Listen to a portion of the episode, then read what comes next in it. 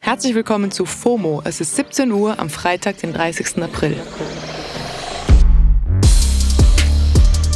Mein Name ist Theresa Guggenberger und ich habe heute wieder für euch im Internet gewühlt.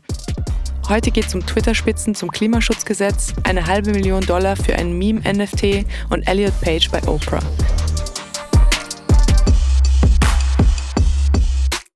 Gestern wurde ein bisschen gefeiert im jungen deutschen Internet, und zwar, weil das Klimaschutzgesetz zu Teilen als verfassungswidrig erklärt wurde.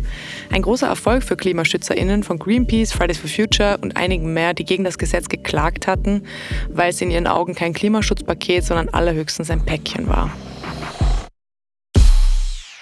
Das bestätigt jetzt auch das Verfassungsgericht. Das Gesetz greife zu kurz und die Gefahren und Lasten würden damit einfach nur auf spätere Generationen verschoben, weil ausreichende Vorgaben für die Emissionsminderung ab dem Jahr 2031 fehlten, finden die Richterinnen. Das Ziel, die weltweite Durchschnittstemperatur um weniger als zwei Grad steigen zu lassen, sei dann nur noch mit drastischen und dringenden Maßnahmen erreichbar. Heißt also, damit könnten die Generationen ab 2031 in ihren Freiheitsrechten verletzt werden. Wirtschaftsminister Peter Altmaier hat bei Twitter geschrieben, das Bundesverfassungsgericht hat heute ein großes und bedeutendes Urteil erlassen. Es ist epochal für Klimaschutz und Rechte der jungen Menschen und sorgt für Planungssicherheit für die Wirtschaft. Klimaschutzaktivistin Luisa Neubauer hat daraufhin aber direkt einen Non-Menschen abgefeuert.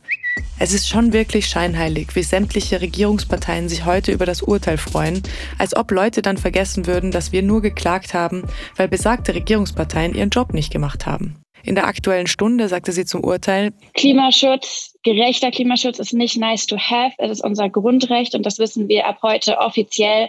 Ähm, und es gibt es alles, was wir brauchen für dieses Jahr, für diesen Bundestagswahlkampf und für unsere weitere Arbeit als Bewegung. Währenddessen diskutierten Altmaier und Scholz auf Twitter quasi drüber, wer von den beiden Klimaschutz cool fand, bevor es cool war und wer es dann verhindert hat. Some men just want to watch the world burn. Apropos, ihr kennt ja wahrscheinlich das Meme-Urgestein Disaster Girl, auf dem ein kleines Mädchen vor einem brennenden Haus diabolisch lächelt, oder? Laut Know Your Meme ist das Foto 2007 zum ersten Mal viral gegangen und hält sich seitdem so stabil im Internet wie wenig andere Motive.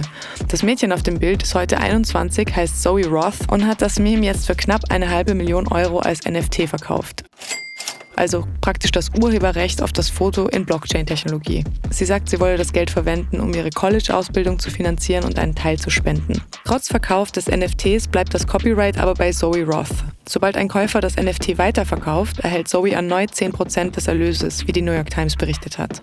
Der Verkauf des Fotos als NFT sei für sie ein Weg, die Kontrolle über eine Situation zurückzuerlangen, die ihr schon im Kindergartenalter entglitten war. Jetzt hoffe sie, dass ihr in ihrem Leben noch etwas Bedeutendes gelingen möge, damit Disaster Girl wenigstens auf Seite 2 der Suchergebnisse zu ihrem Namen rutscht.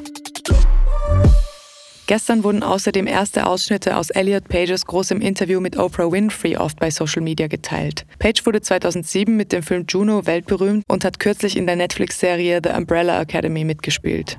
Im Dezember hatte Page in einem Brief auf Social Media bekannt gemacht, dass er transgender ist. Im Oprah-Interview ist Elliot zu Tränen gerührt und beschreibt, wie befreiend der Prozess der Transition für ihn war und wie wichtig es für seine mentale Gesundheit war, all das publik zu machen.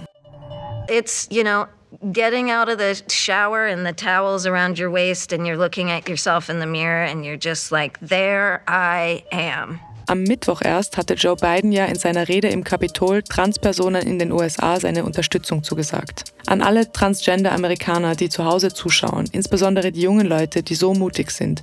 Ich möchte, dass ihr wisst, dass der Präsident hinter euch steht. For all transgender Americans watching at home, especially young people, Bidens Supportzusage kommt zu einer Zeit, in der einige Staaten erwägen, die Rechte von LGBTQ-Personen einzuschränken. Und das macht einigen Hoffnung. Auf TikTok wird Joe Biden für seine Rede jedenfalls von einigen gefeiert.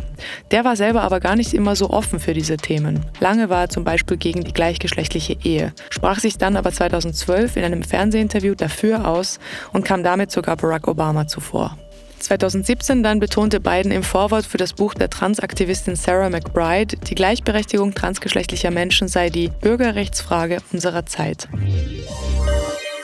Bevor wir diese Folge abschließen, noch zwei extra FOMO-Service-Tipps. Erstens, bitte wieder mal in den Instagram-Anfragen-Ordner schauen. T-Pain hat das seit zwei Jahren nicht gemacht und heute bei TikTok gezeigt, wie er einen Ordner voller Blauhaken wie so Diplo, Viola Davis und Fergie einfach zwei Jahre lang geghostet hat. Und zweitens, heute einkaufen gehen. Morgen ist 1. Mai und damit Feiertag.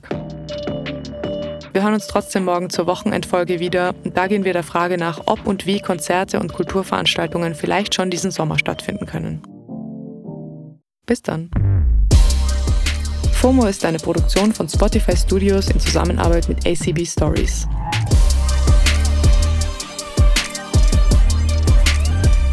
Folgt uns auf Spotify.